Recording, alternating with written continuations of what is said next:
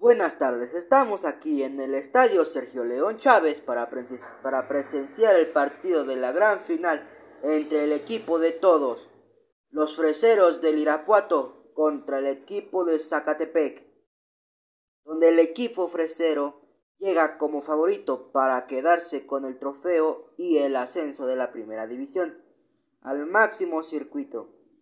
Ya están saliendo los equipos, van directo a tomarse la foto con los árbitros. Ya se enfilan hacia su lado de la cancha. Faltan unos minutos para que inicie este gran partido de fútbol. El árbitro mira su cronómetro y da el silbatazo. Arranca el partido. La primera llegada del equipo fresero termina en, en córner. Cobran el saque de esquina. Llega el delantero. Remata con la cabeza pega el travesaño, contrarremata el portero y la, lo achica. Pero no es suficiente el delantero, la pisa, la para y remata y es gol de Irapuato.